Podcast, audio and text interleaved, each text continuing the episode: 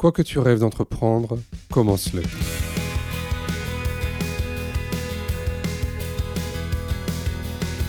Cette quatrième place, moi j'en veux plus. Et que maintenant je suis plus là pour meubler les finales et que je suis là pour aller euh, meubler le podium.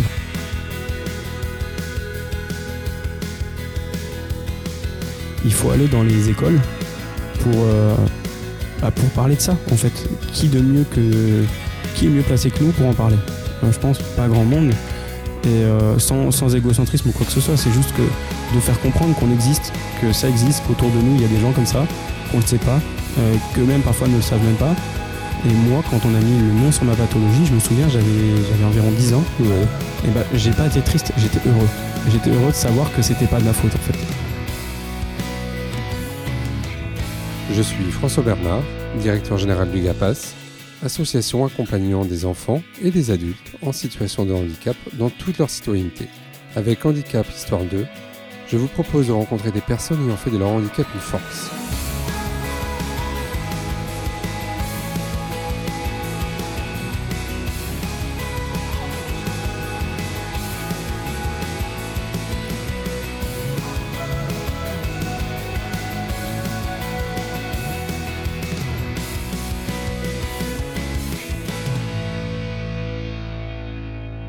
Bien, pour ce nouvel épisode de Handicap Histoire 2, j'ai le plaisir de recevoir Dimitri Josvicki. Bonjour Dimitri. Bonjour, enchanté. Eh bien, écoute, euh, sans plus attendre, Dimitri, je propose que tu te présentes et que tu puisses nous dire euh, ce que tu fais dans la vie. Donc je suis Dimitri Josvicki, je suis euh, athlète de haut niveau. Donc je fais de l'athlétisme en, en e-sport, donc plus particulièrement du 100 mètres. Je suis sprinter dans la catégorie T38, donc ça correspond en fait en termes de handicap aux infirmités motrices cérébrales. Euh, Et pour ceux qui ne connaissent pas, en fait, le chiffre des dizaines détermine la famille du handicap et le chiffre des unités détermine l'importance du handicap. Et plus le chiffre des unités est, est élevé, plus le handicap est faible. Ah, c'est super que tu dis ça parce que moi, c'était vraiment une question que j'avais là en suivant les Jeux paralympiques. Mhm. C'est que je ne savais pas ce que ça voulait dire en fait les, euh, les numéros de catégorie à chaque fois. Alors en fait, la lettre, elle va déterminer le sport. Euh, donc nous, pour, par exemple, pour l'athlétisme, on en a deux. Euh, on a le T pour track, de piste, donc c'est tout ce qui concerne les courses. Mhm. Il me semble qu'ensuite c'est field pour tout ce qui concerne les concours, donc les, les lancers, euh, les, et également les, les, les sauts, par exemple. Mhm. Euh, et ensuite, bah, dans d'autres sports, par exemple en natation, c'est S. Et euh, les classifications sont propres à chaque sport, c'est-à-dire qu'il n'y a pas de S38, par exemple. D'accord. Donc, euh, par exemple, il y a des sports où ils prennent euh, toutes les atteintes, euh, on va dire, en dessous de la ceinture, d'autres qui vont prendre toutes les atteintes au niveau des, des membres supérieurs, alors que nous, c'est bien déterminé en fonction du handicap. C'est-à-dire qu'une personne qui est amputée euh, n'a pas du tout la même classification et ne concourt pas avec une personne qui est atteinte d'infirmité motrice cérébrale. Par- Donc, par exemple, une personne amputée ne court pas avec toi.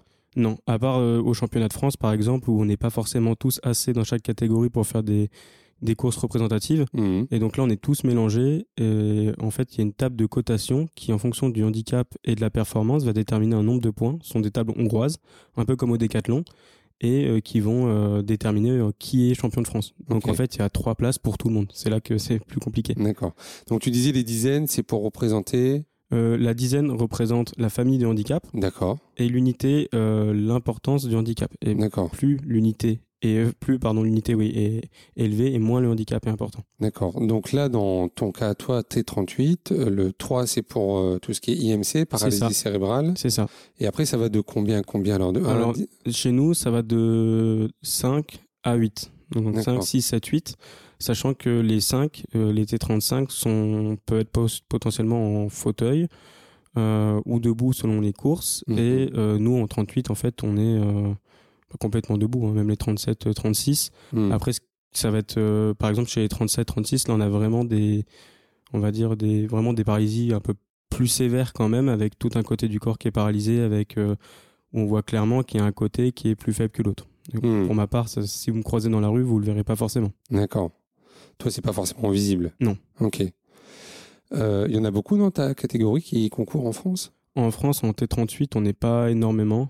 Euh, on est assez pour faire des séries, Oui. et ensuite, en finale, on est toujours euh, remélangé avec euh, bah, les meilleurs performeurs de chaque catégorie. Mais on est, je pense pas qu'on soit assez aujourd'hui pour faire série, demi-finale, finale et une course représentative. Hmm. Et je trouve que ça retirait forcément un peu de crédit à, à ce qu'on fait. Si on se retrouve à trois dans une catégorie et qu'on est forcément médaillé, je trouve que c'est moins, Ouais, moins parlant. ouais. Et donc, euh, bah, je trouve que c'est bien de, de pouvoir se mélanger parce que ça tire aussi vers le haut. Hmm. Et alors après, au niveau Europe et monde, ça représente à peu près combien de personnes? Ça, je saurais, je saurais vraiment pas dire euh, parce que les bilans sont assez euh, déjà flous cette année. Il y a beaucoup de pays qui n'ont pas pu courir. Je sais que chaque année, il y a des nouveaux, il y en a qui partent, il y en a qui sont là de façon constante depuis une dizaine d'années. Euh, il y a par exemple des Chinois qui qui sont pas là toute l'année, puis on arrive au championnat, ils sont là D'accord. et ils nous battent. Ils apparaissent. ils apparaissent et ils nous battent. Donc c'est c'est assez particulier, c'est difficile de mettre un chiffre exact. Euh, ce que je peux dire, c'est que par exemple pour les Jeux paralympiques, là, les ils prenaient euh, les, les, les six meilleurs mondiaux avaient le droit à un quota pour euh, se- pour partir Hmm. et ensuite ils distribuaient en fait des places en fonction du, du, du nombre de places qui restaient pour pour meubler un peu Hmm. et donc c'est là que c'était très dur parce que les critères de sélection en France euh, s'appuyaient sur les critères de sélection de World Parathletics et de l'IPC. L'IPC Ah. c'est le- c'est l'équivalent du CIO, D'accord. c'est le Comité international paralympique. tout. Et euh, donc c'est eux qui fixent les critères de qualification. C'est vrai que cette année c'était particulièrement dur. Et euh, donc moi en classant cinquième mondial sur euh, entre la période de 2019 et 2021, j'ai réussi à, au dernier moment au championnat d'Europe à décrocher Mhm. ma place pour pour les Jeux.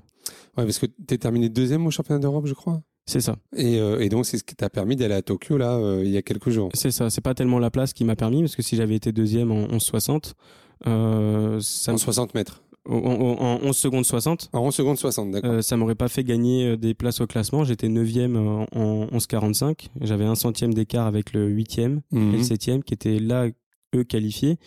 En fait, fallait que je gagne un centième et j'ai explosé mon record en 11,34. Je suis monté cinquième mondial. Donc là, ils, ils avaient plus trop le plus trop le choix de m'envoyer. Ouais, donc là, Et, t'avais euh, décroché le ticket. Là, j'ai décroché mon ticket. Ouais. Euh, Rien n'était sûr jusqu'à ce que la liste officielle tombe, parce qu'après, en fait, euh, l'équipe de France avait un nombre de quotas limité qui Mhm. restait. Mais après, en me classant cinquième mondial, j'étais mieux classé que certains qui avaient été euh, sélectionnés par le top 6. Hmm. Donc, euh, j'étais plus ou moins sûr d'être sélectionné, mais bon, tant qu'on n'a pas la liste, Comment t'as vécu ce moment où t'as été euh, sélectionné, où t'as su euh, que c'était bon que tu montais dans l'avion? Ah, Ça, ça m'a fait un bien fou, ça m'a soulagé. Euh, avant d'être joyeux, ça m'a beaucoup soulagé parce que j'ai beaucoup beaucoup travaillé. Le chemin était très très long, très très difficile pour euh, pour y parvenir. J'ai fait énormément de sacrifices. Ça a pas été, ça a été loin d'être facile. Et euh, se qualifier comme ça au dernier moment, ça a, ça a eu quelque chose de grisant et je pense que ça m'a beaucoup aidé à faire les, les résultats que j'ai obtenus au jeu. Hmm. Tu, tu l'as su quand que tu partais? Je l'ai su euh, le, alors j'ai plus la date exacte, c'était au mois de juin. de cette année, hein? Ouais, de cette année. En fait, je l'ai, je l'ai su euh, peut-être un mois et demi avant de partir, quoi. Hmm. Et t'avais une préparation euh, physique pour les JO ou pas? Oui, bah en fait, euh, comme on n'avait pas la, donc la liste tombait assez tard et euh, avec les résultats que j'avais fait le 6 juin, il me semble que les résultats c'était aux alentours du 24, 24 juin, quelque chose comme ça. Hmm. Et donc au championnat d'Europe, j'ai couru le 3 juin, donc ça fait quand même 21 jours, 3 semaines de préparation où tu, tu sais pas si tu pars. Hmm. Même si on pouvait, on pouvait, comment dire, le supposer, c'était compliqué de se dire bon, euh, on arrête là tant qu'on n'a pas la liste. Donc, Mhm. Du coup, j'ai continué. Moi, j'avais planifié ma saison euh, jusqu'à la fin, avec euh, même un stage en Espagne que j'ai effectué juste avant de partir. Et mais c'est difficile parce que en fait, tu t'entraînes dur, hein, tu, tu galères, tu as toujours cet objectif des jeux, mais t'as pas ton nom sur la liste tant qu'il Mhm. n'est pas sorti. Hmm. Donc euh, tu as toujours ce- cette incertitude qui est, qui est pas facile. Et puis ce qui est difficile aussi, c'est euh, bah, à force de courir après les qualifications, parce qu'il y a trois modes de sélection, euh, bah, tu dois prévoir trois pics de forme dans l'année. Donc euh, il y en avait un entre euh, janvier et avril. Ensuite, il y en a eu un pour le mois de juin. Et puis, bah, si jamais t'es qualifié, il fallait en prévoir un pour les jeux, parce que Mhm. l'idée c'est d'être Mhm. d'être d'être bon jeu.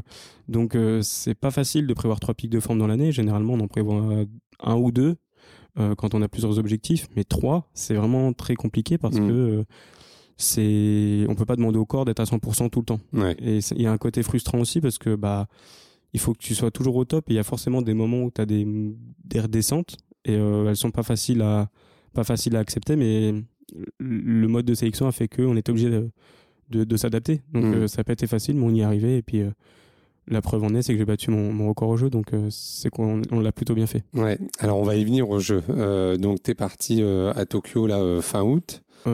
Mi-août. Mi-août. Alors comment ça s'est passé pour toi? Tu peux nous raconter? Alors on est parti le 14 août. On a eu un camp de base euh, à Kobe, enfin à Miki, près de Kobe. donc c'est un, un, stage qu'on a qu'on a effectué qui a duré entre une semaine et dix jours. Donc c'était du 14 au 24, donc dix jours.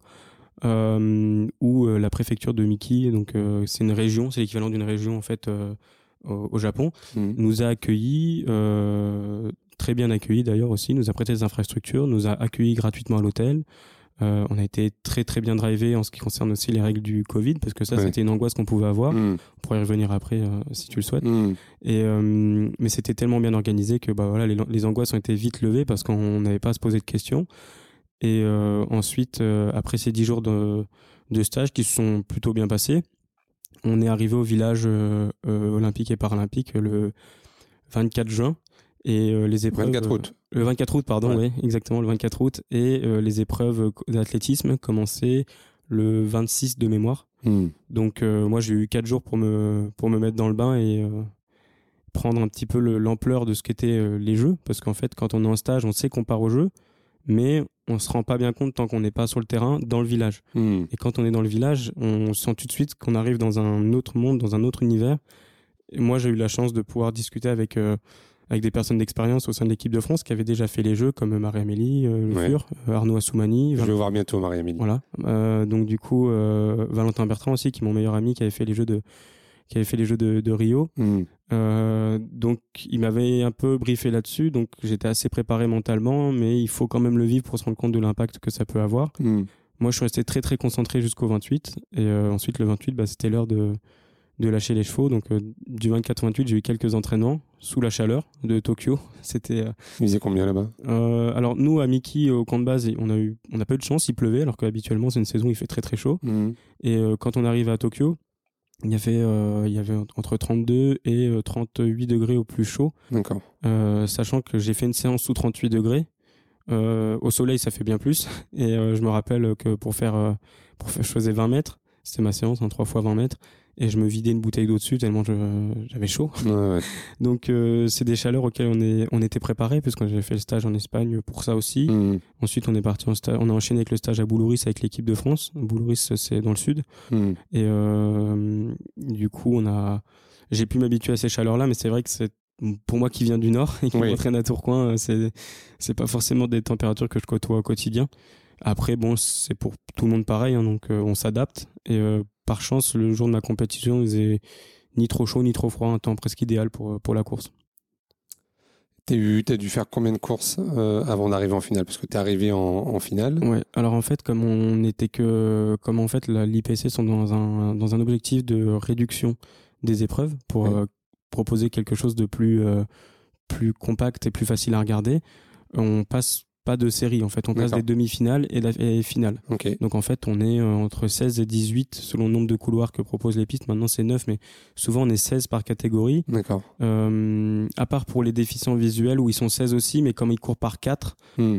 euh, les courses ils font forcément série demi-finale finale. Hmm. parce que la finale c'est effectué à 4 aussi. Donc hmm. il y a une adaptation pour eux mais sinon pour nous il y a demi-finale finale et en fait, c'est là que je dis que les places sont très très chères, c'est que en fait, ils prennent vraiment les meilleurs mondiaux. Si t'es si euh, dixième mondial, par exemple, et que ta Fédé décide de pas t'envoyer, ils compléteront avec quelqu'un d'autre. Euh, ils enverront ce qu'on appelle une white card à un autre pays.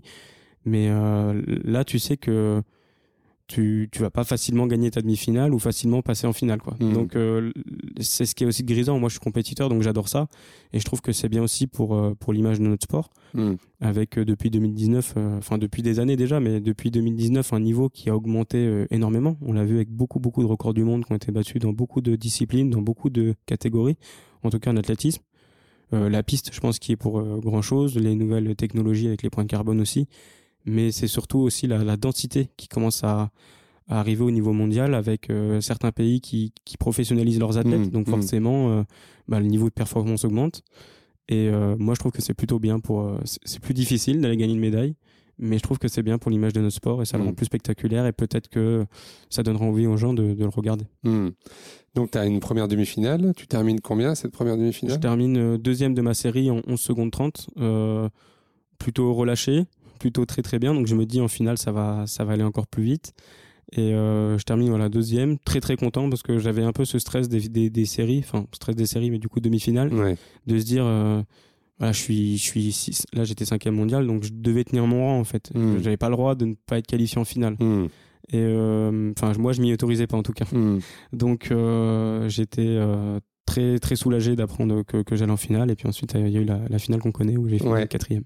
Alors, juste avant de, de parler de cette place-là, quatrième, euh, j'aimerais savoir, c'est euh, mentalement, euh, comment tu es au moment où tu t'installes pour redémarrer? En demi, Non, en finale. en finale. Qu'est-ce qui se passe dans ta tête à ce moment-là? Alors, C'est très particulier parce qu'il y y a une chambre, enfin ce qu'on appelle des chambres d'appel, c'est là où on se regroupe, où les athlètes par épreuve sont regroupés avant la compétition. Donc Hmm. à Tokyo, il y en avait deux. Il y avait une première chambre d'appel à l'extérieur et ensuite on traversait un long couloir dans les travées du stade et où il y avait 7 minutes de marche. 7 minutes de marche avec des mecs qui ont envie de te tuer sur la piste, c'est long. Après moi j'ai la chance d'avoir des amis euh, enfin mes adversaires c'est plutôt je m'entends plutôt bien avec donc Mm. on peut facilement discuter mais euh, comme tout le monde est concentré et que c'est une finale Mm. paralympique euh, personne parle. Donc euh, là pendant ces 7 minutes là moi je reste très concentré, j'essaie d'être relâché de profiter du moment aussi parce Mm. que le il faut avoir du stress mais le but c'est pas de paniquer en se disant merde qu'est-ce que je fous là euh, c'est la finale euh, c'est- trop élevé pour moi je sais pas quoi. Le, but c'est de se dire qu'on est à sa place que maintenant on va concrétiser une saison on va donner le meilleur de soi-même. Après bon il y a tout le temps de chambre d'appel ça duré une demi-heure où on fait des gammes on s'est chauffé tout ça. Je me rappelle aussi euh, avoir discuté avec l'australien qui fait troisième qui est un, ami maintenant et qui m'avait déjà dit à Londres de Londres c'était mes premiers championnats du monde en 2017 euh, qui m'avait déjà dit t'inquiète pas on est parce qu'en chambre d'appel j'étais très stressé. Je sautais partout je criais un peu pour me galvaniser qui m'avait dit des stress profite et euh, plus tard ça sera à ton tour. Hmm. et euh, je me suis rappelé de ça en chambre d'appel on a discuté et puis euh, on s'est checké on se savait très bien pardon que c'était lui ou moi quoi. Donc, Ouais. pour la troisième place on savait que les deux premières étaient pas inatteignables mais ça allait être compliqué.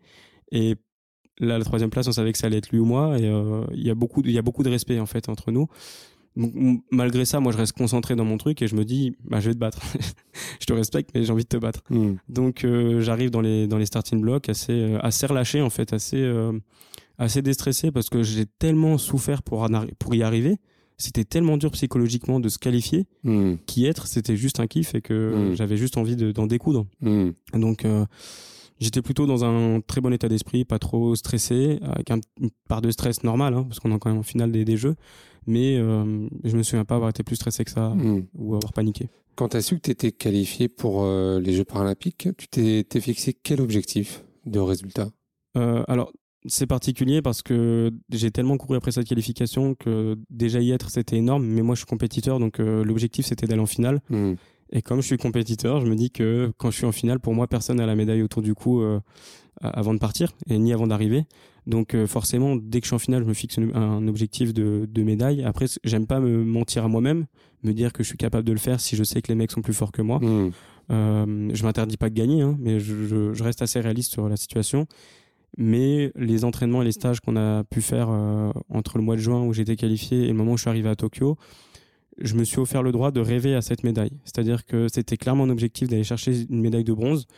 Euh, mais je savais que ça allait être très difficile et que j'étais plutôt outsider. J'étais pas le favori Mm. pour, mais je Mm. savais que j'étais capable de le faire.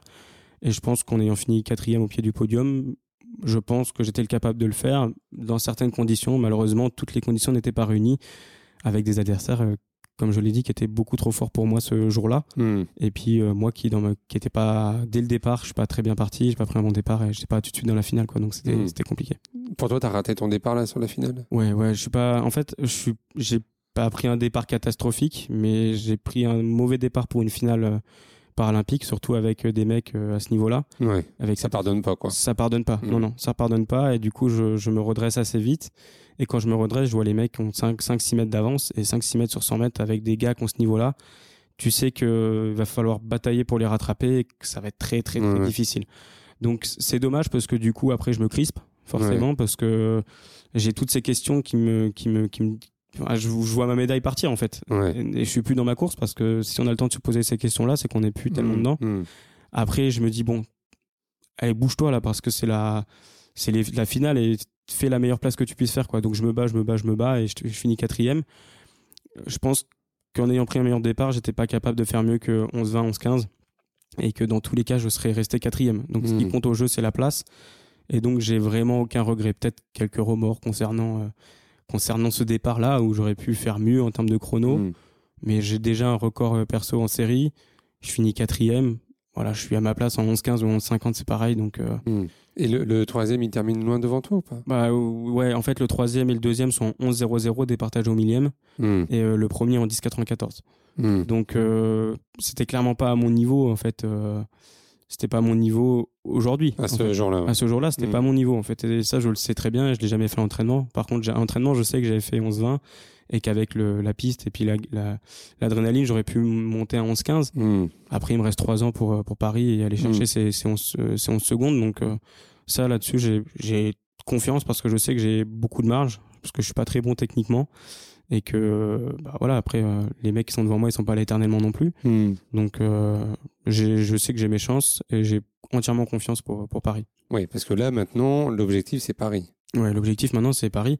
À partir de la seconde où j'ai passé la ligne d'arrivée, voilà, j'ai pas savouré cette quatrième place parce que c'est pas le mot. Ouais, mais j'ai quand même lu que euh, t'en étais quand même fier. Enfin, oui, j'en suis. ah oui, euh, clairement, j'en suis fier. T'étais pas complètement déçu de Non. cette quat- quatrième place. Quoi. Non, bah Au contraire, c'était plus un tremplin, j'avais l'impression. bien sûr. Pour, pour moi, c'est un tremplin parce que y a. je- en France, on, on félicite pas trop les quatrièmes places, Mm. même dans d'autres pays, enfin dans le sport de façon générale. Euh, mais nous sportifs, on sait à quel point c'est dur d'être Mm. quatrième. On sait à quel point, on sait ce que ça représente. Le compétiteur, forcément qu'il est déçu. Forcément que je me dis j'ai ma place euh, sur cette boîte-là et aujourd'hui je la laisse passer. Mais pour qu'il y ait un premier, un deuxième, un troisième, il faut un quatrième. Pour pareil pour qu'il y ait un 5, 6 et c'est huitième. Mm. Et euh, je me dis que bah, hier c'était ma place et à Paris bah, ça sera la place de, de quelqu'un d'autre et moi j'irai chercher une des, une des places devant. Donc non, j'en suis fier parce qu'il y a deux mois et demi je suis pas qualifié. Ouais, bah. Donc donc finir quatrième au jeu, j'aurais signé des deux mains il y a quelques mois pour ça. Mm. Et moi je suis quelqu'un d'assez euh, qui me remet rapidement en question, qui, qui est plutôt assez réaliste sur la situation. Et, euh, et franchement je vais pas me plaindre de cette quatrième place. Donc euh, j'étais plutôt la balance est plutôt positive que négative Mm. finalement, même si effectivement encore une fois le compétiteur est déçu. Oui, Ouais, ouais. il faut, faut avancer, il faut pas. Donc moi effectivement cette place elle me sert de tremplin et je suis sûr qu'elle va me servir à construire la suite pour Paris et que bah, c'est ce qui me donnera un supplément d'âme euh, à Paris pour euh, pour me dire que cette quatrième place moi j'en veux plus et que maintenant je suis plus là pour meubler les finales et que je suis là pour aller euh, meubler le podium. voilà. Attends, ça je vais le noter parce que je pense que ça va être dans l'intro euh, quand on va présenter le podcast. Euh, est-ce que tu as est-ce que tu une préparation mentale en plus de ta préparation Oui. physique? Oui oui, tout une fois par mois, euh, plus si j'en ressens le besoin. Euh, mais euh, j'y travaille depuis en fait euh, les championnats du monde de Dubaï, après championnat du monde de Dubaï, euh, parce que euh, j'ai pris conscience que j'en avais besoin Mm. et euh, ça m'a aidé énormément euh, à atteindre cette place aujourd'hui. Et je pense que si je l'avais pas fait, euh, j'aurais peut-être même arrêté parce que on subit de telles pressions au quotidien en tant que sportif de haut niveau, Mm. euh, de tous les côtés, hein, euh, que et on s'en met aussi. Ouais. euh, que qu'on a besoin d'évacuer certaines choses, on a besoin de mettre de l'ordre et on peut pas le faire tout seul parce que c'est super compliqué. Il y a plein de choses qui gravitent autour de nous. Moi personnellement, j'ai un travail à côté parce que je vis pas de mon sport. Euh, j'ai les médias à gérer aussi. Alors même si je suis pas le plus médiatisé, il y a toujours ça à gérer en plus. Euh, Il y a tous les partenariats aussi. C'est pas facile Mm. euh, parce que moi personnellement, j'en ai pas énormément, donc il faut que j'en trouve. Donc c'est du travail en plus. C'est toi qui dois démarcher pour trouver. Ouais, je démarche. Ouais, je démarche. Là, je vais démarcher plus parce que j'ai pas eu le temps cette année avec la préparation. J'étais très concentré sur mon objectif. Et puis derrière, bah, il y a les entraînements, la vie de couple, la vie de famille aussi, la vie avec mes proches. Donc en fait, il y a tellement de choses qu'on doit gérer et qu'on doit bien gérer parce que si un, le moindre désordre dans une de ces sphères-là, Mm. bah, ça déstabilise toutes les autres. Et euh, on a besoin de, de préparation mentale. Alors évidemment pour préparer la course, avec des stratégies qui permettent de mentaliser un peu euh, comment va se passer la course, tous les scénarios possibles, etc. Visualisation. Visualisation, tout ça, voilà. Mhm. Et aussi, bah voilà, c'est clairement, ça fait du bien de temps en temps de vider son sac auprès de Mhm. quelqu'un qui t'écoute et tu sais que ça va rester là. Mm. Donc euh, ça, ça fait, euh, ça m'a fait énormément de bien et c'est, je pense que ça m'a grandement aidé à, à faire Mhm. ce que j'ai fait. Tu sais si tes autres, euh, si les autres athlètes de haut niveau en paralympique, ils ont ces préparations mentales-là? Euh, je, je pense que oui. Ouais. Euh, je pense que bah, quand on regarde des pays comme bah, les, les trois, de- par exemple, qui sont devant moi, l'Australie, la Chine et, et la Grande-Bretagne, ce sont des pays où le sport est professionnalisé, Mm. où les adversaires, ils n'ont pas de, ils ont pas besoin de travailler pour pour vivre et donc ils peuvent bah, Les autres athlètes, c'est leur métier d'être athlète de haut niveau. Pour beaucoup, pour, beaucoup, Pour ouais, beaucoup, ouais. pour de plus en plus en fait. Avant, ça concernait une poignée, maintenant c'est de plus en plus. Euh, je discutais même même même en Tunisie en fait. Donc c'est compliqué de se dire qu'en Tunisie il y a des choses qui sont faites et qu'on n'a pas forcément chez nous, mais Mm. c'est la c'est la réalité Ouais. et euh, c'est la réalité du sport en France. Et euh, tous les athlètes n'ont pas la chance d'être forcément aidés pour bah, pour pouvoir mettre de côté une carrière professionnelle et Mm. s'engager pleinement dans une carrière sportive. Après, il y a des choses qui sont faites. Hein, je crache pas dans la soupe parce que pour ma part, moi, j'ai une convention d'insertion professionnelle avec Pôle Emploi. Ouais. Donc, je suis ergothérapeute de formation.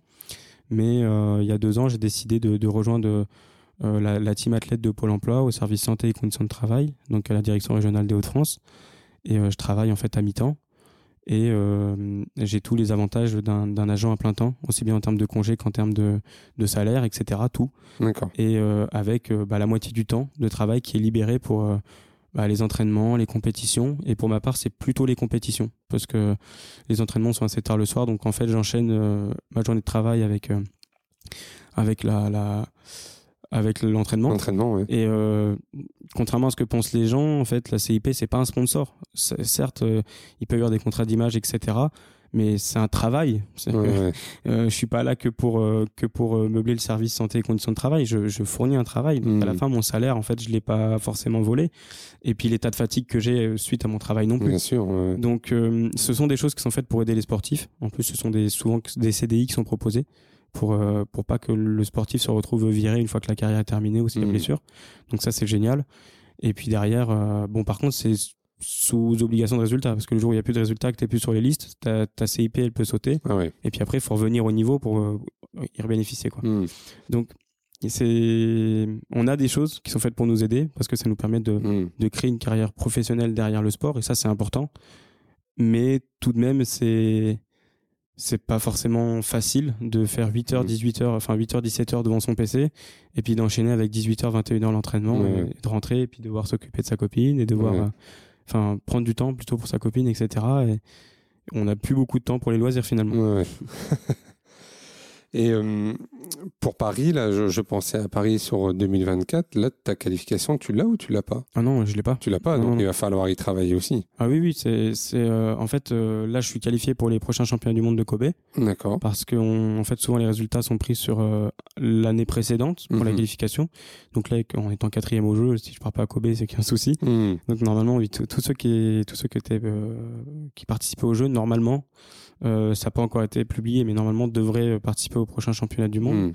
Donc c'est bien parce que ça va me libérer une pression euh, de la pression des qualifications euh, et ça va me permettre de prévoir euh, un pic de forme bien précis et, pour être plus performant à Kobe et pour aller chercher mon premier titre au niveau international. Donc j'ai mon niveau euh, européen, mais j'aimerais bien maintenant confirmer au niveau euh, international pour euh, bah, pour m'inscrire comme un des prétendants au, au podium à Paris. Hmm. Et c'est important, je pense, pour la confiance d'un athlète d'aller chercher euh, bah, ces résultats-là euh, avant les. Jeux, parce qu'on Mm. nous parle souvent des Jeux parce que c'est le Saint Graal, mais en fait il y a beaucoup d'étapes avant d'arriver à ces Mm. Jeux-là. Et, euh, et après, oui, bien évidemment, Paris, ça passera par euh, bah, par des sélections qui se feront, euh, je pense, sous les mêmes critères. Avec euh, avec là, par exemple, on, pour les Jeux, on avait trois modes de sélection. Le premier, c'était de finir dans les quatre premiers au championnat du monde. Euh, moi, j'avais fini que sixième à Dubaï. Euh, que sixième. et hum, ensuite, il y avait euh, le finir dans le top 6 mondial, euh, donc en termes de performance pure, entre avril 2019 et avril 2021. Euh, J'avais fini, là j'étais 9e à 7 centièmes, je crois, de la sixième place. Donc c'était compliqué à encaisser. Hmm. Et euh, ensuite, bah, c'était d'aller euh, décrocher son billet au championnat d'Europe euh, avec les quotas restants. Et là, pour le coup, les quotas restants, on savait qu'il allait en avoir trois ou quatre pour l'ensemble des athlètes non qualifiés. Hmm. Et bah, il fallait, il fallait faire le meilleur résultat possible au championnat d'Europe en termes de chrono et en termes Mhm. de place. Donc, j'ai réussi à me transcender pour pour le faire. C'était pas facile du tout. Hmm. Et j'ai, bah d'ailleurs, au championnat d'Europe, je, je crois que c'est là que j'ai le plus exulté. Euh, Que, parce que quand je vois 11-34, je comprends que je, je connaissais le classement par cœur. hein. Donc euh, 11-34, je comprends que je suis cinquième mondial et que ça va être difficile de, de venir me chercher pour ne pas partir au jeu. Hmm. Donc euh, je me sens libéré à ce moment-là. Je hurle tous mes poumons. Je, je- même, j'ai même saigné de la gorge. Je me suis égratigné les genoux Ah sur, la, sur la piste parce que je me suis vraiment laissé tomber. Parce que j'ai, à ce moment-là, je vois pas forcément que la qualification, je vois aussi tous les gens derrière, tout le travail effectué, Mmh. les sacrifices, les moments difficiles. Euh, et je me dis, putain, c'est fait quoi. Ça Ouais. y est, là tu vas y aller, tu l'as fait. Et je savais que j'étais capable de le faire et le chrono il venait jamais. J'ai fait 7-8 courses euh, cette saison euh, avant celle de Big Gauche et ça venait pas, ça venait Mhm. pas, ça venait pas. Et à l'entraînement, je, le faisais tous les jours. Et est-ce que tu as, analysé ta course à 11.34 au championnat d'Europe Comment tu as réussi à la faire? Qu'est-ce qui a fait que t'as- Quelles ont été les conditions de réussite? Je pense que c'est euh, le lâcher prise. J'étais tellement en- euh, à courir après les minima euh, toute l'année, en Mhm. fait, que là, quand je revois mon entrée en fait sur la piste, parce que quelqu'un, ça a été filmé, etc. Et de ce que je me souviens, j'ai jamais été aussi détendu Hmm. que les 2 minutes 30 qui, presse- qui, qui, qui, qui- avant la course, en fait, où je me dis, mais c'est bon, là, à un moment donné, euh, ton corps, il sait faire. Hmm. Toi, tu sais faire, tu t'es entraîné pour ça, et à un moment donné, prends du plaisir dans ce que tu fais. Le fais pas pour faire plaisir aux gens ou faire plaisir aux gens qui, qui veulent que tu le fasses parce que eux attendent des résultats. Fais-le pour toi, fais-le pour ceux qui t'aident, fais-le parce que t'aimes faire ça. Et euh, du coup, je me suis relâché et j'étais serein, se- en paix avec moi-même en fait. Hmm. Et après, bah forcément, euh, il y a un faux départ. Et malgré ça, je reste dans ma bulle. Et ça, je m'en rends pas compte tout de suite. Et euh, après, je fais, je fais ma course. Je vois le, bon, je vois le chrono. euh, ma course, elle est, elle est vraiment bien parce que je me rappelle ne pas avoir euh, été deuxième toute la course. Mais je vois que le russe est devant moi et je me dis, ça va. Tu sais- que t'es fort, tu vas tenir, mais tu, vas le rattraper, il y a pas de souci. Et du coup, bah relâcher. Le relâchement, ce qui compte hein, en sprint, hein, c'est celui qui va rester le, le plus relâché et qui va être le plus comment dire avoir la meilleure amplitude, la meilleure fréquence optimale, etc.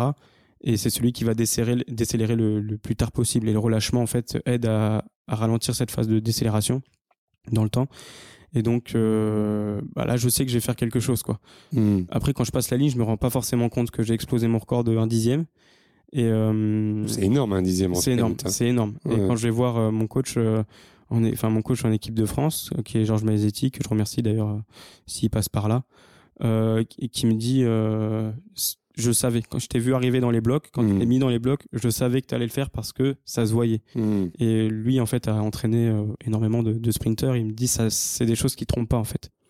Donc euh, je pense que c'est ce qui a fait que j'ai Hmm. j'ai réussi. euh, Ouais, donc au-delà de la préparation physique, la, la, la posture, le lâcher prise, la préparation mentale, elle est fond- c'est fondamental en ouais, fait. euh. ouais. Et au début, moi, j'avais euh, vraiment ce cliché de me dire que j'ai pas besoin de payer quelqu'un pour me dire que je suis le meilleur. Hmm. Mais c'est complètement faux. C'est complètement, euh, c'est pas ça la préparation mentale. Alors après, c'est pareil. C'est des milieux dans lesquels il y a à boire et à manger. Ouais. Il faut vraiment tomber sur les bonnes personnes.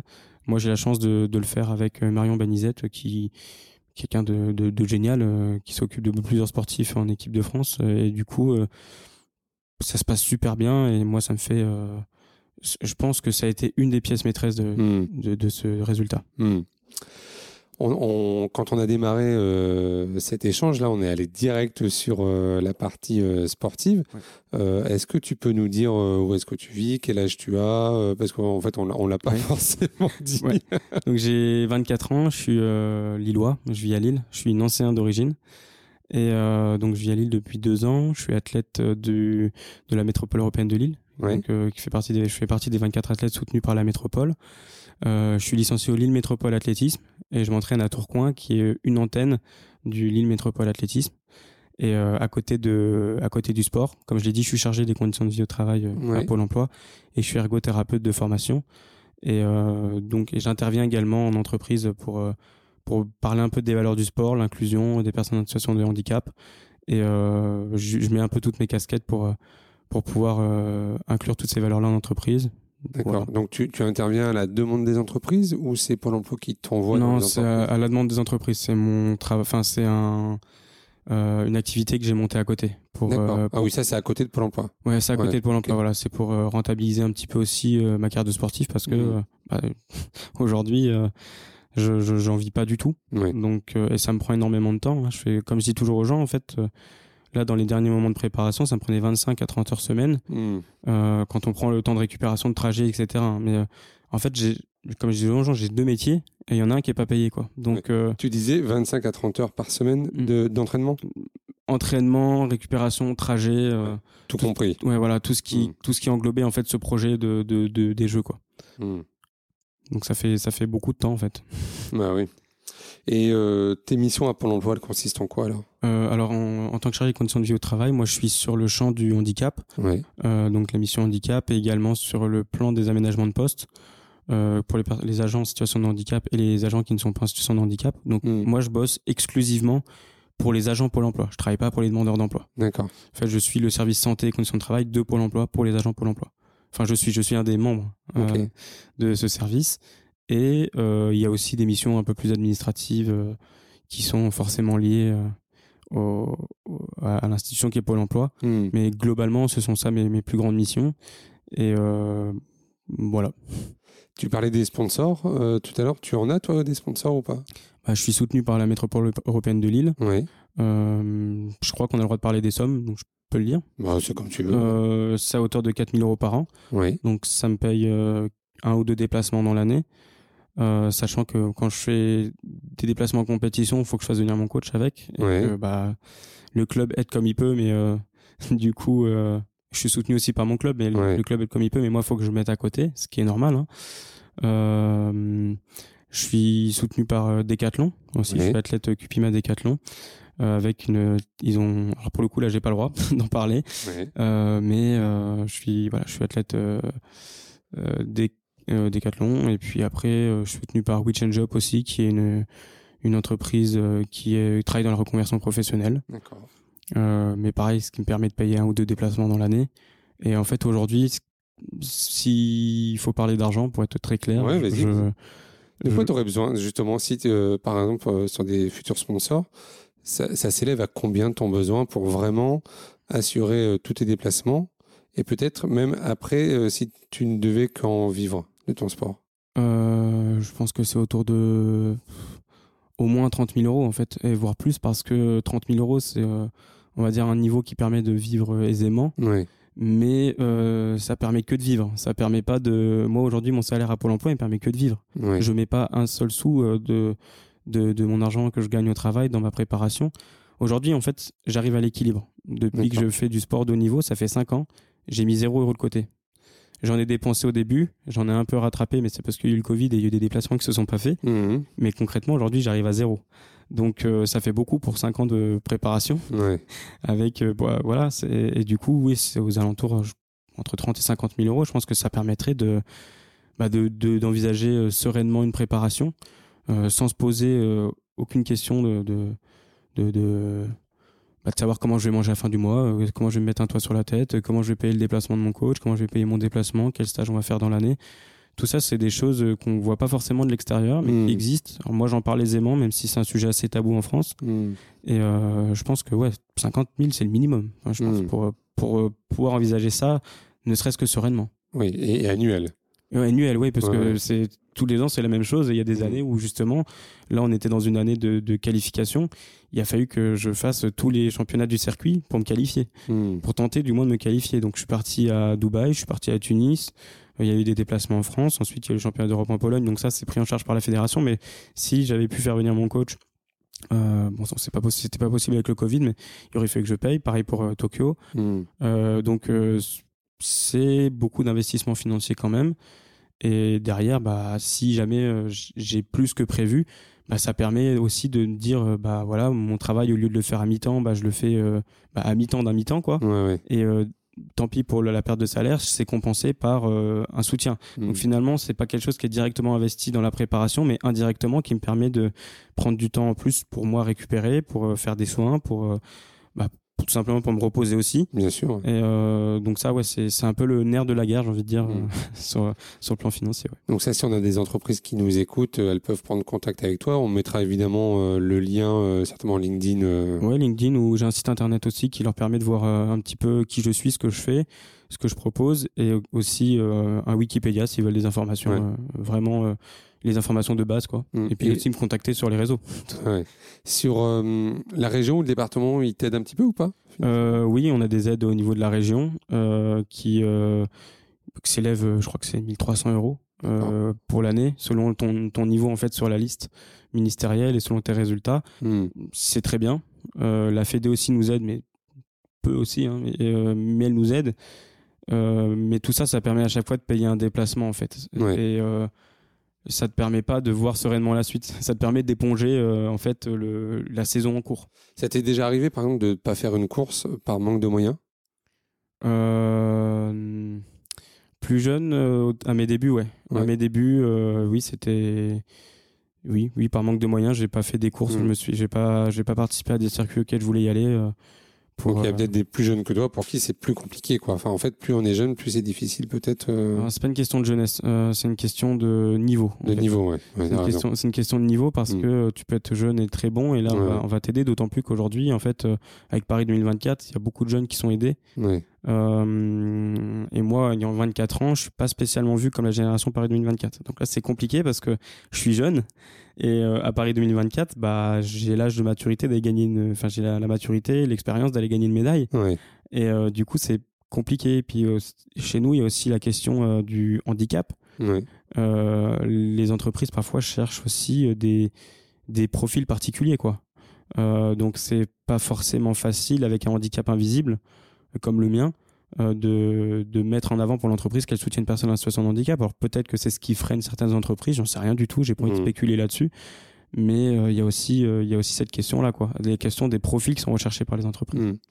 Tu parlais de ton handicap, est-ce que tu peux nous dire un petit peu comment il se caractérise ou ce que tu as? Alors en fait donc j'ai une tétraparésie, une, une infirmité motrice cérébrale, donc c'est une c'est une euh, maladie qui est congénitale, qui est, que j'ai eue à la naissance. Donc, je suis né grand prématuré d'une grossesse euh, gémellaire. Je suis né à 5 mois et demi, 800 grammes. D'accord. Et j'ai eu en fait une, une entérocolite, qui est une maladie des intestins, une infection. J'ai dû être opéré euh, d'urgence pour survivre en fait. Oui. Et après cinq opérations, miraculeusement vraiment j'ai survécu. En tout cas, les médecins sont très étonnés de voir dans quel état je me trouve aujourd'hui, au vu de l'état dans lequel je suis arrivé. Ah ouais. Euh, mon frère jumeau, lui, avait passé entre toutes les gouttes, donc euh, c'est super euh, pour lui. Et, du coup, on a, enfin, on a, on a découvert mon handicap en CP. quand j'ai commencé à avoir des problèmes de motricité dans l'apprentissage de l'écriture, dans l'apprentissage des des bases au niveau scolaire. Et ensuite, mes parents ont fait, ont fait suivre ça parce qu'au début, j'étais caractérisé comme un enfant feignant. D'accord. Euh, c'est le mot, hein. c'est le mot qui a été, qui a été donné. Et puis ensuite, euh, mes parents ont trouvé assez bizarre quand même que que même à la maison, j'arrivais que j'arrivais pas à écrire les punitions qu'on me donnait parce que j'écrivais pas les cours à l'école. Mmh. Et donc là, ils se sont dit bon, euh, on va faire suivre quand même. Et puis ils ont eu raison parce qu'on a réussi à mettre euh, quelques années plus tard le le nom sur la pathologie. En fait, j'ai une malformation d'Arnold Chiari, c'est le cervelet qui est légèrement déplacé par rapport à l'endroit où il devrait être et qui est légèrement engagé dans le trou occipital qui est le gros trou qui se trouve à la base du crâne en fait. D'accord. Et euh, donc, euh, c'est là qu'on a découvert le handicap. Ça, c'était aux alentours de 8, entre 8 et 10 ans. Je sais plus, c'était au CE1, je crois. CE1, CM1. Et euh, dans la course, ça se caractérise par une, un manque d'amplitude articulaire, par de la crispation, ce qu'on appelle de la spasticité, c'est-à-dire la tendance du muscle à revenir en, le plus souvent en flexion. C'est-à-dire que il réagit pas tellement comme je voudrais qu'il réagisse. Mhm. Et donc tout ça, ça crée des déficits d'amplitude articulaire. Et tout ça mis bout à bout euh, bah, m'handicape forcément dans la course. Et donc me permet de rentrer dans la catégorie T38. Mhm. Et voilà, donc euh, c'est pas facile d'avoir un handicap invisible parce que c'est facile et pas facile à la fois. C'est facile parce que quand on veut le cacher, on peut. Oui. Et c'est difficile parce que quand on a besoin que ça soit reconnu, il faut le prouver en permanence. Que ça soit dans le milieu scolaire, dans le milieu professionnel, euh, dans la société de façon générale. Et comme les gens sont très peu sensibilisés à ça, c'est très difficile de faire comprendre en fait en quoi ça, en quoi ça consiste. Et il faut avoir beaucoup de patience et savoir prendre sur soi parce que tu peux avoir des discours de personnes qui, même après une explication, vont penser que c'est pas vrai, que je fais du chiquet. C'est ce qu'on m'était, ce qui m'était dit aussi en, tous les mots, tous les mots que j'utilise là, c'est ce que j'ai entendu dans ma scolarité. Euh, donc ça, c'est des choses qui sont vraiment, vraiment pas faciles. Par le euh, corps enseignant Par le corps enseignant, ouais. Mais aujourd'hui, avec le recul, en fait, euh, sur le moment, je leur en voulais parce que je trouvais ça pas très juste. Et avec le recul, en fait, le problème, c'est pas tellement le manque de compréhension de chacun. Pour moi, il y a des cons partout. Donc ça, c'est sûr qu'on tombera toujours dans le corps enseignant, mmh. dans le boulot, partout, sur des gens qui comprendront pas ton handicap mais en fait il y a plus de gens qui vont le comprendre que de gens qui vont pas le comprendre. Et le problème c'est qu'on leur donne pas l'opportunité de le comprendre parce qu'on leur on les forme pas. Mmh. aujourd'hui qui connaît l'infirmité motrice cérébrale en France à part les personnes qui sont concernées euh, le corps médical ou euh, les personnes qui ont euh, une, une, personne comme ça dans leur famille en fait atteinte mmh. de l'IMC dans leur famille. Personne c'est ça. Et c'est pour ça aussi que je mets un point d'honneur à intervenir dans les écoles, que je le, que je fais ça, je fais ça gratuitement et je le fais avec grand plaisir parce que euh, pour moi, il faut aller dans les écoles pour bah, pour parler de ça en fait. Qui de mieux que qui est mieux placé que nous pour en parler? Je pense pas grand monde et sans, sans égocentrisme ou quoi que ce soit. C'est juste que de faire comprendre qu'on existe, que ça existe, qu'autour de nous il y a des gens comme ça, qu'on le sait pas euh, qu'eux-mêmes parfois ne le savent même pas. Et moi, quand on a mis le nom sur ma pathologie, je me souviens, j'avais j'avais environ 10 ans. Ouais. Et ben, j'ai pas été triste, j'étais heureux. J'étais heureux de savoir que c'était pas de ma faute en fait. Et ça, euh, parce que depuis tout petit, on me faisait comprendre que j'étais feignant, que on te culpabilisait on de culpabilisait en fait de, de Mm. pas être comme de pas réussir comme les autres. Et euh, on pensait pas que c'était une difficulté, on pensait que c'était juste une question de volonté. Ouais. Et de savoir que c'est pas de ta faute, ça fait du bien. Donc euh, c'est pour ça aussi que que je vais dans les écoles parce que euh, d'une part pour expliquer tout ça, pour expliquer aussi que le handicap c'est pas une fin en soi, euh, parce que on peut avoir un handicap et réussir euh, et réussir sa vie. En fait, c'est juste ça fait partie de nous.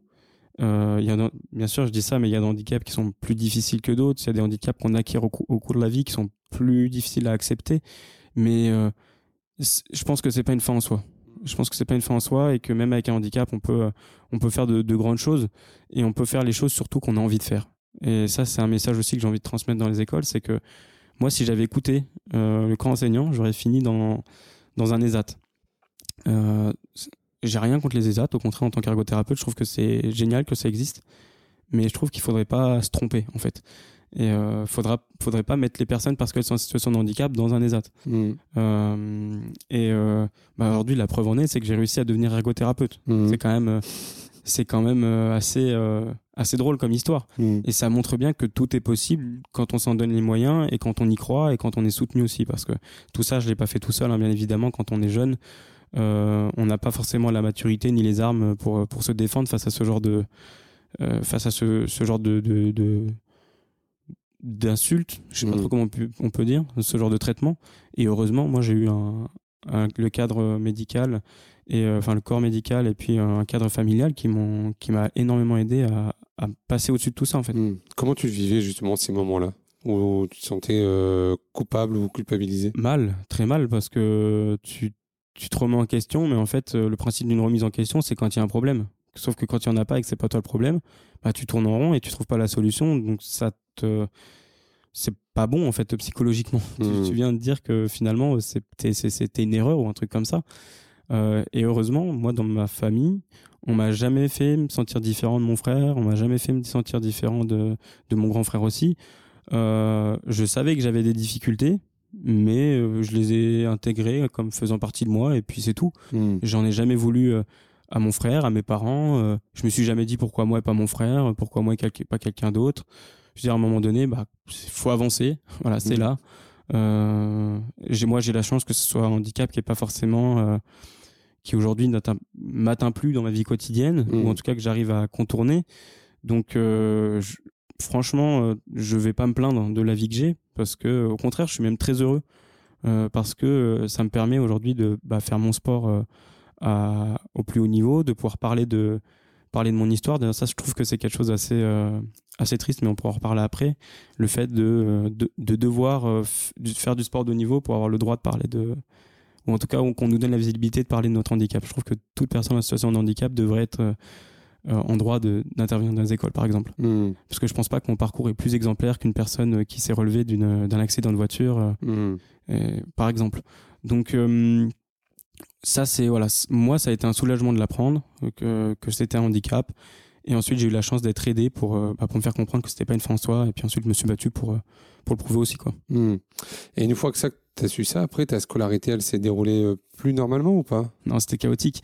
C'était chaotique parce que, en fait, c'était. Alors moi, je le faisais il y a. Ça a commencé en CP. Le diagnostic, il a été posé vers le E CE1, CE2.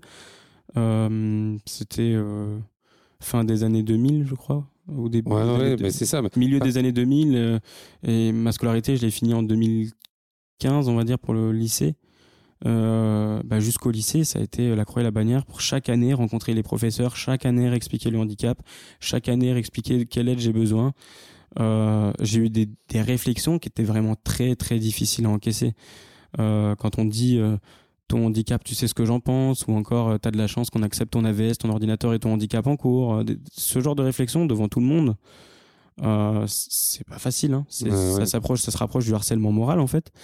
Et mais en fait, moi, comme j'ai toujours été éduqué dans le respect de la hiérarchie, euh, quand j'entendais ça de la bouche d'un professeur, ça faisait euh, sens de, de, réalité, en fait. Et heureusement que j'avais un peu de recul et des amis et ma famille pour me faire comprendre que c'était pas normal ce que, ce que j'étais en train de vivre. Et que justement, j'ai réussi à trouver les ressources pour me battre contre ça. Mais c'est, c'est hyper dur quand t'as 18. Moi, j'ai toujours voulu être ergothérapeute depuis la cinquième. Euh, parce que j'en ai eu besoin, que je me suis très vite rendu compte de l'impact que ça avait eu sur ma vie et que très vite je me suis dit c'est ça que je veux faire, je veux mm. rendre à l'ergothérapie ce que ce qu'elle m'a donné. Mm. Et euh, je l'ai pas fait de façon obligatoire, je me suis pas senti obligé mais j'avais envie de faire ça. Mm. Et euh, quand tu arrives à 18 ans, il faut choisir ton orientation professionnelle. Donc pour être ergothérapeute aujourd'hui euh, à Nancy, il fallait passer par la première euh, année de médecine. Et voilà, sous prétexte que le fils du prof de physique avait fait médecine et qui s'était foiré alors qu'il a eu 19 au bac, euh, comme moi, Dimitri, j'avais que 10 en physique, c'était mort pour aller en médecine, c'était trop dur pour moi. Et puis de toute manière, devenir ergothérapeute, qui est un métier pour aider les personnes en situation de handicap, quelle légitimité j'aurais d'expliquer à des gens ce que je suis pas capable de faire moi-même. Voilà, c'est ce qui m'a été dit. On m'a dit c'est le serpent qui se mord la queue.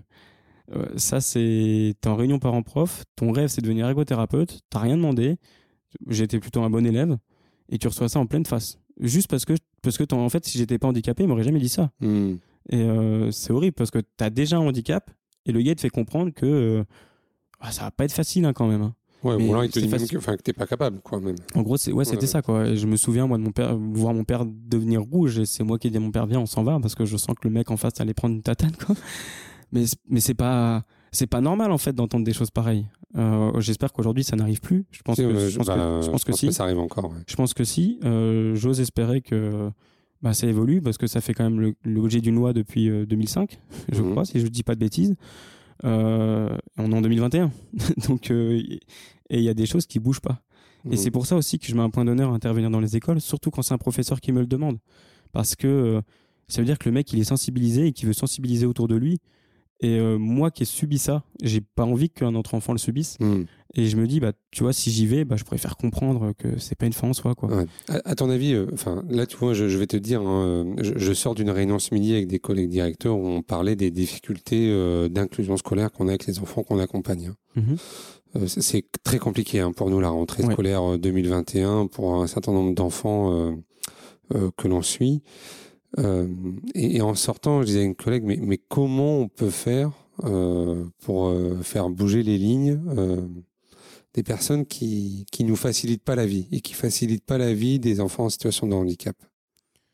Est-ce que tu as des, je sais pas, des, des, des, idées, des trucs, des c'est quoi ton point de vue par rapport à ça Mon point de vue, c'est qu'il faudrait former plus le corps enseignant et pas uniquement les former à la dyslexie ou des choses comme ça, parce que le handicap, il prend plusieurs formes, il prend pas que la forme d'un d'un seul et même handicap. Et, et quand bien même euh, un enfant qui atteint de dyslexie et un autre enfant qui atteint aussi de dyslexie, ils vont pas avoir les mêmes difficultés, ils vont pas le vivre de la même façon parce qu'ils évoluent pas dans le même cadre, parce que parce que ce sont des personnes différentes, hein, tout simplement.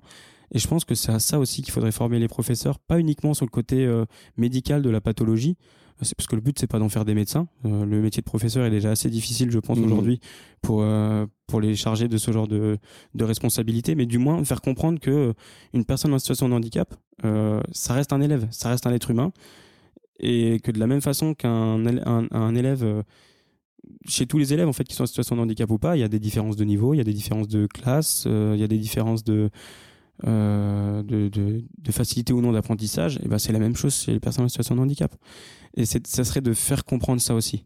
Après, comme j'ai dit, il y a des gens qui changeront jamais d'avis en fait parce qu'ils ont jamais été touchés par ça ou parce que justement ils, ils sont dans le déni par rapport à ça. Et je pense qu'aujourd'hui en France, sans vouloir faire de la psychologie de comptoir, je pense que le handicap fait peur aux gens parce que euh, euh la population française n'est pas assez informée là-dessus, de pas que les professeurs. Hein. Hmm. Aujourd'hui, c'est assez caché le handicap en fait. Euh, on en sort un peu, mais il y a beaucoup de progrès encore à faire, je pense, dans notre société. Et euh, je pense qu'il faudrait qu'on soit plus mis en avant, peut-être euh, bah, dans les médias, les téléfilms, les choses comme ça, pour Mm. montrer que ça existe. Mm. Et encore une fois, j'appuie là-dessus. Je le fais dans les écoles aussi parce que c'est les c'est la mentalité des enfants qu'on peut changer, pas celle des adultes qui ont déjà des points de vue déjà formés. Et c'est pour ça, pour moi, c'est important d'intervenir auprès du public jeune parce qu'aujourd'hui, en plus, ils ont beaucoup de, ils ont des choses que nous on n'avait pas à l'époque, les médias, le YouTube, etc. Ça Ouais. c'est bien.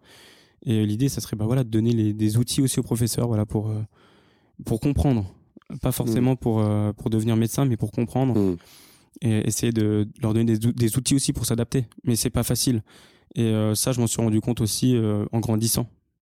Donc c'est pour ça Mhm. qu'aujourd'hui, j'en veux, j'en veux pas spécialement corps enseignant, au contraire. Donc ergothérapeute, t'as réussi en fait. Oui, oui, j'ai réussi, mais aujourd'hui, je, je pratique pas parce que euh, c'est compliqué de trouver euh, les mêmes avantages que j'ai aujourd'hui chez Pôle Emploi en termes d'aménagement d'emploi du temps. Ouais. Euh, et moi, je me voyais pas faire ce métier-là pour faire des demi-prises en charge. Je sais l'importance qu'on a en tant qu'ergothérapeute dans le suivi des patients Mm. et je me vois vraiment, alors vraiment pas faire à moitié mes prises en charge ou que mon ma carrière sportive impacte négativement Mm. la prise en charge que je peux avoir chez les gens. Donc c'est une passion que j'ai, c'est quelque chose auquel je retournerai, je le sais. Et euh, c'est juste que pour l'instant j'ai ma carrière sportive et que c'est pas quelque chose que j'ai envie de regretter quand j'aurai euh, 30 ou 40 ans et que Mm. je me dirai merde, je suis passé à côté de quelque chose quoi. Ou tu le feras après ta retraite, euh, ta retraite sportive. C'est ça, d'une façon ou d'une autre. Mm. À quel moment euh, tu t'es dit, toi, euh, euh, avec ce handicap, je peux faire quelque chose et je peux être athlète de haut niveau? Euh, alors moi, ça m'est tombé dessus. Clairement, je me suis jamais dit que je pouvais être athlète de haut niveau. Mon père m'a toujours dit de faire du handisport. Ouais. Euh, et moi, je pensais que mon handicap n'était pas assez important. Alors, du coup, c'était pas par euh, déni du handicap, parce que j'en parle assez facilement, hein, comme tu vois, et je, Ouais. pour moi, ça fait partie de moi.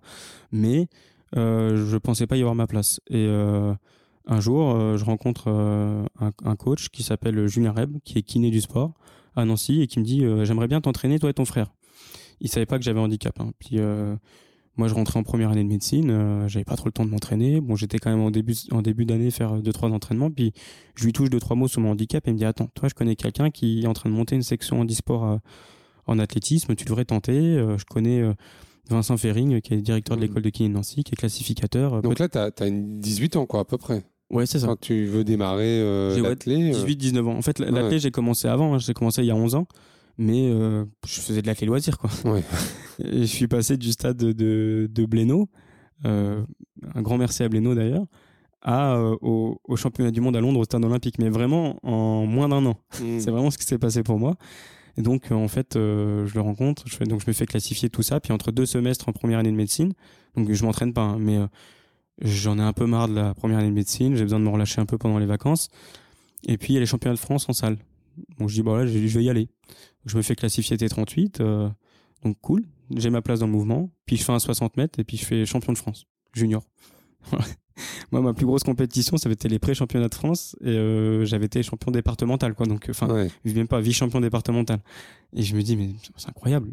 Et là, euh, mon père pleurait dans les tribunes, je me rappelle. Et euh, je fais médaillé de bronze au 200. Et là, je me dis, bon, il y a peut-être un truc à faire, effectivement. Et après, très vite, euh, j'évite d'avoir la tête qui gonfle. Et je me dis, termine ta première année de médecine. Le sport de haut niveau en France, c'est, ça veut rien dire pour moi aujourd'hui. Enfin, à, à l'époque, ça voulait rien dire. Je savais pas ce que ça me garantissait ou pas. Et donc, j'ai décidé de finir ma première année de médecine, euh, que j'ai obtenue, du coup, euh, pour le concours ergothérapeute. C'était très, très difficile. Bah, tu m'étonnes. très, très dur. Et je pense qu'aujourd'hui, même pour une médaille paralympique, je, re- je refais pas le truc.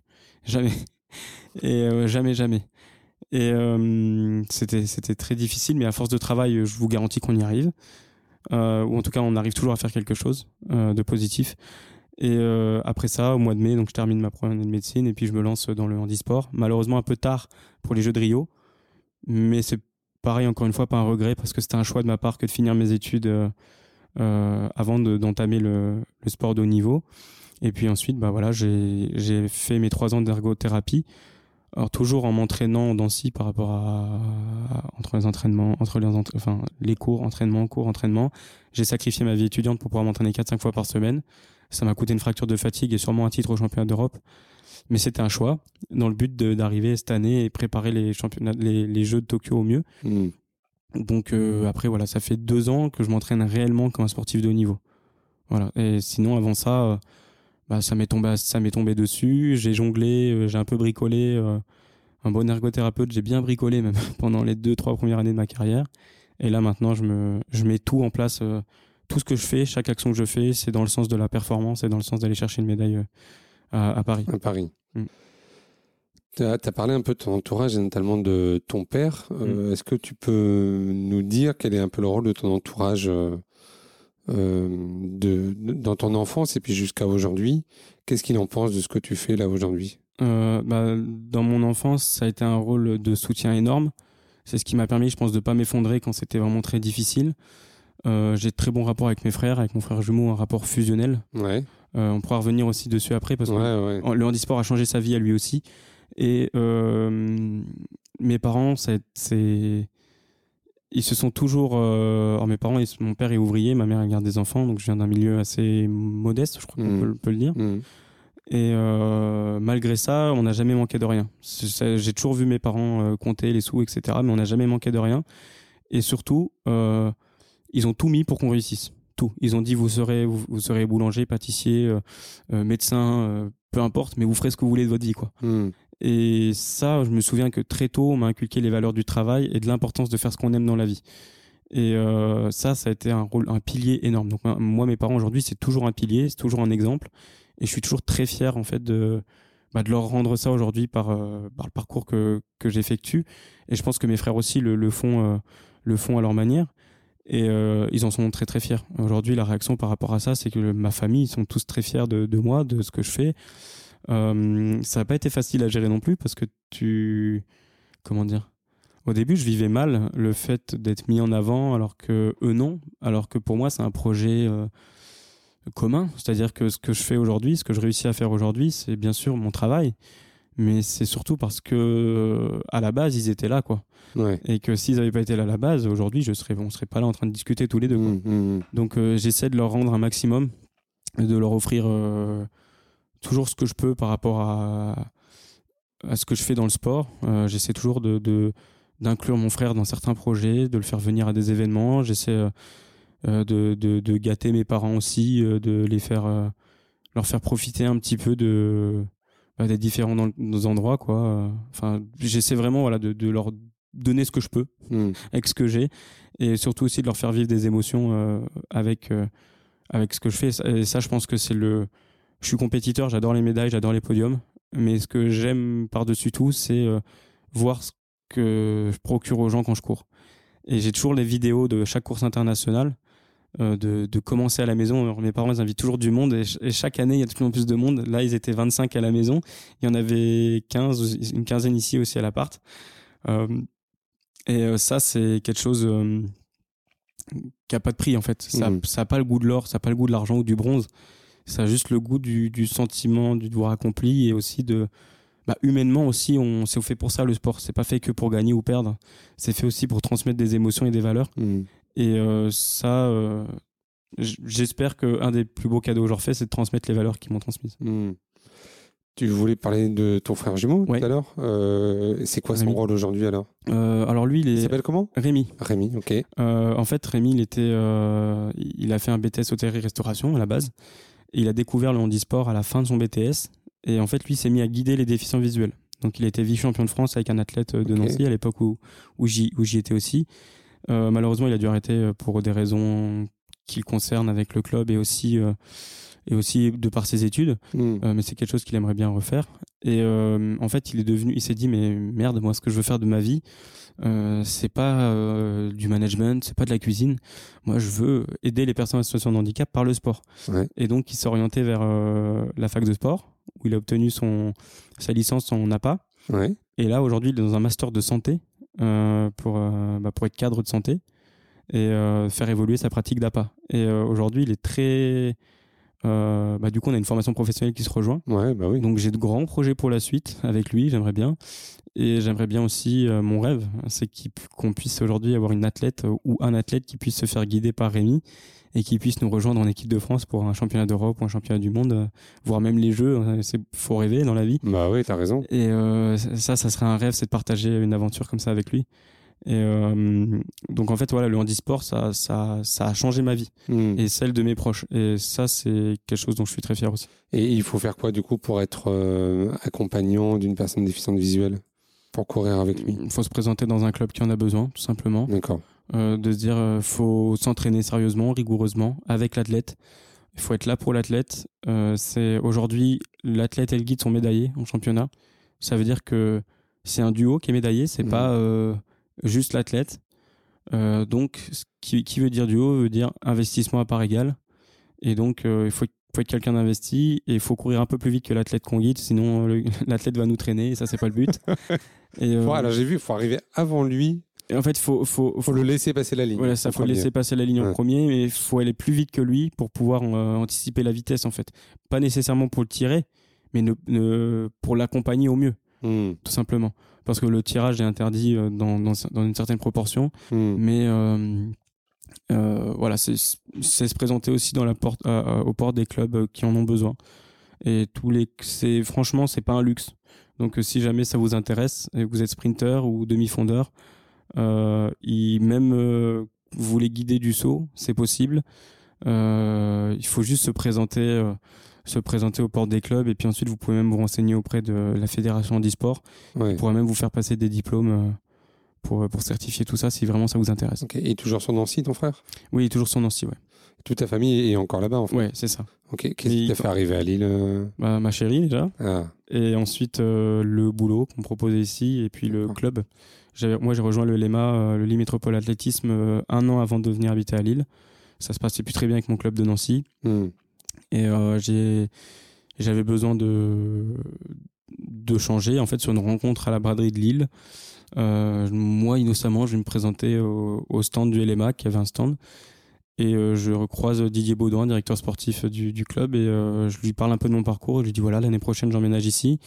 Est-ce que vous avez une section d'e-sport? Et eux, en fait, à ce moment-là, cherchaient un athlète à emmener au jeu, au jeu de Tokyo et puis plus loin à Paris, quoi. Et moi, je suis arrivé comme ça, comme un cheveu dans la soupe. Et je pense que de toute façon, il n'y a pas de rencontres qui se font par hasard non plus. Hmm. Je pense que c'est aussi un peu le destin qui fait qu'on s'est croisés au bon moment euh, à, à ce moment-là. Et euh, du coup, il m'a proposé de rejoindre le club euh, bah, dès 2018. Comme ça, dès que je suis arrivé en 2019, en fait, j'étais déjà plus ou moins accompagné par le club. J'étais soutenu, déjà ça c'est sûr. Mais j'avais déjà un pied, un pied à Lille, quoi. Et euh, très heureux d'avoir emménagé à Lille d'ailleurs parce que c'est une ville que j'aime beaucoup. Euh, moi, je suis très attaché à ma Lorraine natale, donc il fallait le faire pour me, il fallait le faire pour m'y arracher, mais euh, j'avais plein de raisons de venir ici. Je suis pas déçu. Et d'ailleurs, aujourd'hui, c'est mon grand frère et mon frère qui aimeraient bien venir, vivre ici parce que c'est vraiment une région qui est attractive, qui est belle et où il y a un état d'esprit qui est vraiment euh, humainement qui se rapproche beaucoup de mes valeurs aussi. Hmm. Tu, tu parlais de, de projets avec ton frère. Est-ce qu'à un moment donné, vous pouvez, euh, vous, enfin, vous pourriez imaginer d'entreprendre euh, tous les deux dans le sport ou dans le handisport? Oui, oui, franchement, oui. C'est un rêve. Hein. Alors là, tout de suite, c'est compliqué parce que lui, il est encore en études. Moi, je suis Ouais. en pleine carrière. Mais euh, concrètement, oui, l'idée, l'idée, c'est oui, c'est ça. C'est de qu'on puisse un jour travailler à deux. Ça, ça serait un rêve Hmm. et bien travailler. C'est-à-dire que pas juste travailler à deux. Euh, et euh, ouais, ça, ça serait, euh, ça serait top. Tout à l'heure, tu disais euh, pour des, des jeunes qui voudraient devenir athlètes handisport, le mieux c'est d'aller vers le club de proximité et d'en parler? Alors en fait, il n'y a pas forcément de section d'e-sport dans tous les clubs. Ouais, Donc le mieux, c'est de se rendre sur handisport.org, je crois, ou .fr. ok. Euh, et dessus, il y a par sport tous les clubs répertoriés en France qui ont des sections handisport. Hmm. Aujourd'hui, pour moi, un des soucis euh, de, de ça, c'est que soit il y a trop de clubs au même endroit et, et du coup des athlètes éclatés dans chaque euh, club, et donc on se retrouve à un ou deux par club, soit il n'y a pas de club. Donc Mhm. euh, c'est très compliqué aujourd'hui pour un athlète qui est non sensibilisé de trouver un club. Donc le mieux c'est de se rapprocher de handisport, de se rapprocher du comité départemental de sa région euh, et de son- ou de son département, comité départemental ou régional de, de là où on habite, et puis bah, c'est de se renseigner. Moi c'est ce que j'ai fait. Euh, la première année j'étais licencié à Jarny, j'y ai jamais mis les pieds. Mais c'était juste histoire d'avoir une licence et de Ouais. pouvoir euh, et de pouvoir euh, con- concourir. Donc il y a des solutions qui existent. C'est pas forcément facile partout. C'est pas facile pareil partout. Mais euh, il y a des solutions qui existent et franchement faites-le parce que au-delà de devenir sportif de haut niveau ou de pouvoir faire quelque chose, un championnat du monde ou autre, euh, vous allez rencontrer des gens valides, non valides, des gens comme vous, des gens avec d'autres handicaps Hmm. Et ça, ça tire vers le haut et c'est franchement très aidant de se dire qu'on n'est pas les seuls à vivre ce qu'on vit Et euh, aussi, bah, vous allez pouvoir partager des, astuces de vie quotidienne, etc. Donc, enfin, on fait de super rencontres en e-sport et aujourd'hui, c'est pas du tout un choix que je regrette. Et j'encourage plutôt les, jeunes euh, à le faire et que vous soyez en situation de handicap ou pas d'ailleurs, ne laissez personne vous dire qui vous devez être, qui vous devez devenir, qu'est-ce que vous pouvez faire ou pas. Faites-le. Dans le pire des cas, vous y arrivez pas, mais vous avez essayé. Mais restez pas enfermé chez vous, chez vous en fait. Et, et vous, quoi. Faites-le. Faites-le, c'est ça. Faites-le. Hmm. Euh, on arrive un peu sur la fin de, mhm. de notre entretien. Euh, si tu étais demain euh, au gouvernement, ministre, quelle décision tu prendrais par rapport au handicap? Ça dépend le pouvoir qu'on me donne de le faire. Mais idéalement, ça serait de respecter la loi de 2005 en fait et, et d'essayer de mettre en place tout ce qui est en mon, en mon pouvoir pour pour favoriser l'inclusion des personnes en, situation de handicap. Ça serait euh, d'éviter les lois euh, sur la hache, par exemple, qui, euh, quand on aujourd'hui, quand on est en situation de handicap en France, par exemple, qu'on touche l'allocation adulte handicapé, si vous avez le malheur, je mets bien ça entre guillemets, de vous marier, de vous paxer, on vous retire votre allocation parce que vous avez une personne aidante qui peut compenser votre handicap. Par rapport à ses revenus à elle. Par rapport à ses revenus à elle. Et ça, c'est pour moi, ça retire le statut de personne et de citoyen. Parce que on, déjà qu'il y a peu de choses qui sont faites pour que les personnes en situation de handicap lourd euh, se sentent utiles à la société. Ensuite, on les rend dépendantes financièrement, on les rend dépendantes euh, au niveau de l'autonomie. Et il y a rien de pire pour pour détruire une personne en fait. Euh, et je pense que je pense que ça c'est le genre de loi qui me font mal au cœur aujourd'hui dans un pays comme la France. Mmh. Euh, ça me je me retrouve pas dans ces valeurs là en fait et je trouve que c'est pas c'est pas juste c'est Mm. pas juste parce que c'est déjà des personnes qui ont des vies compliquées parfois plus compliquées que d'autres et euh, et on leur a- on leur remet des bâtons dans les roues quoi donc ça Mm. serait vraiment de mettre en place des vrais des vraies actions de- d'engagement euh, pour le pour, pour l'inclusion des personnes en situation de handicap Ok. et ça serait aussi de d'arrêter de de punir les entreprises qui n'ont pas les 6%, mais plutôt d'aider les entreprises qui ont les 6%. C'est-à-dire qu'aujourd'hui, en France, si t'as pas 6% de personnes en situation de handicap, t'as une amende. Donc c'est une punition. Donc ça veut dire qu'avoir une personne en situation de handicap dans son entreprise, c'est une punition. Alors que si tu aides une entreprise à, euh, il y a des choses qui sont faites, mais si tu le vois plutôt du côté, bah voilà, moi je vais vous aider à inclure des personnes en situation, Mm. en situation de handicap.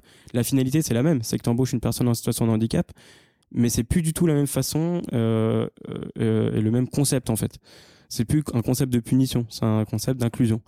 Et ça c'est vraiment aussi quelque chose euh, pour lequel je suis engagé en fait. euh, concrètement, c'est, enfin ça me ça me parle mieux moi, de- Mm. de, dire euh, qu'on va m'aider plutôt qu'on va me punir. On va punir. Hmm.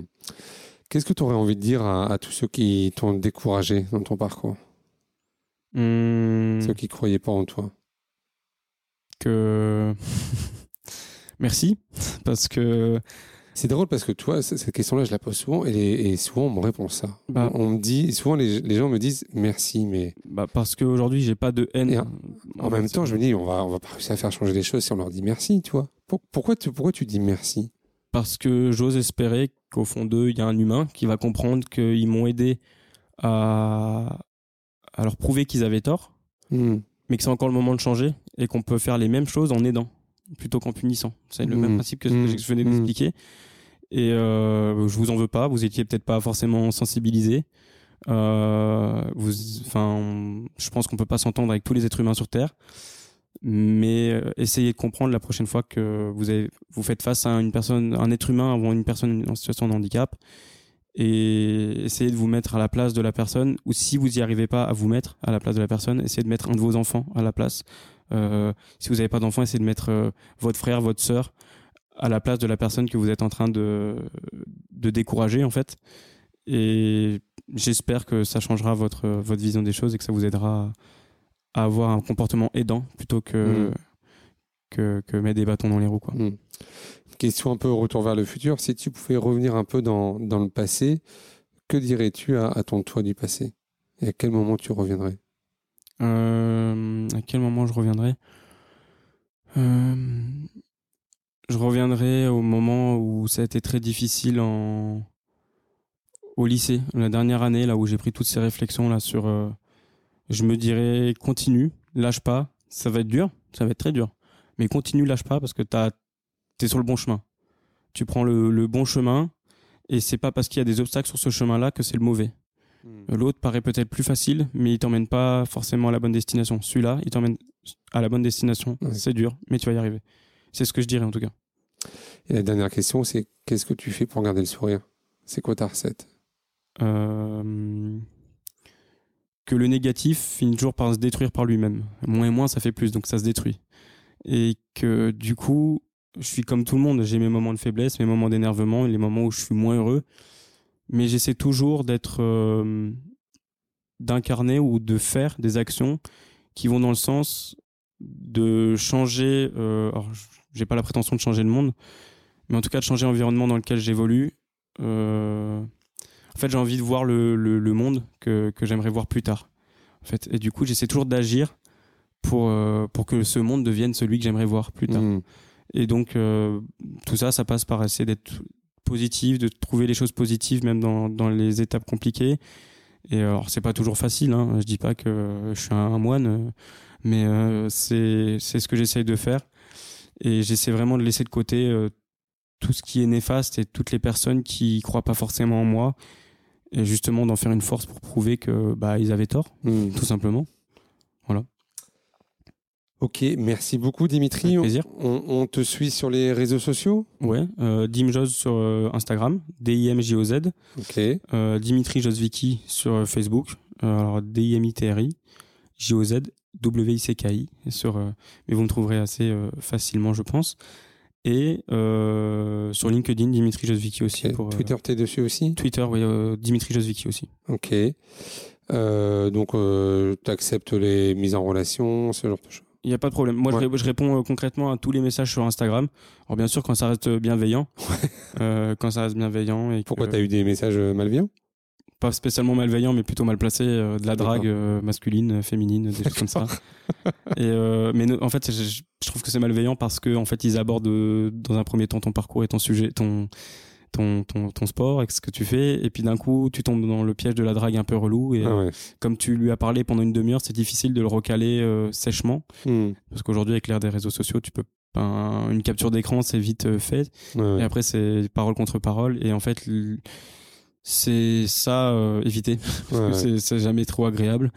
Et euh, sinon, pour le reste, euh, je réponds à toutes les questions, que ce soit sur le handicap, que ce soit sur mon sport, que ce soit sur les, toutes les questions là qu'on a abordées ensemble.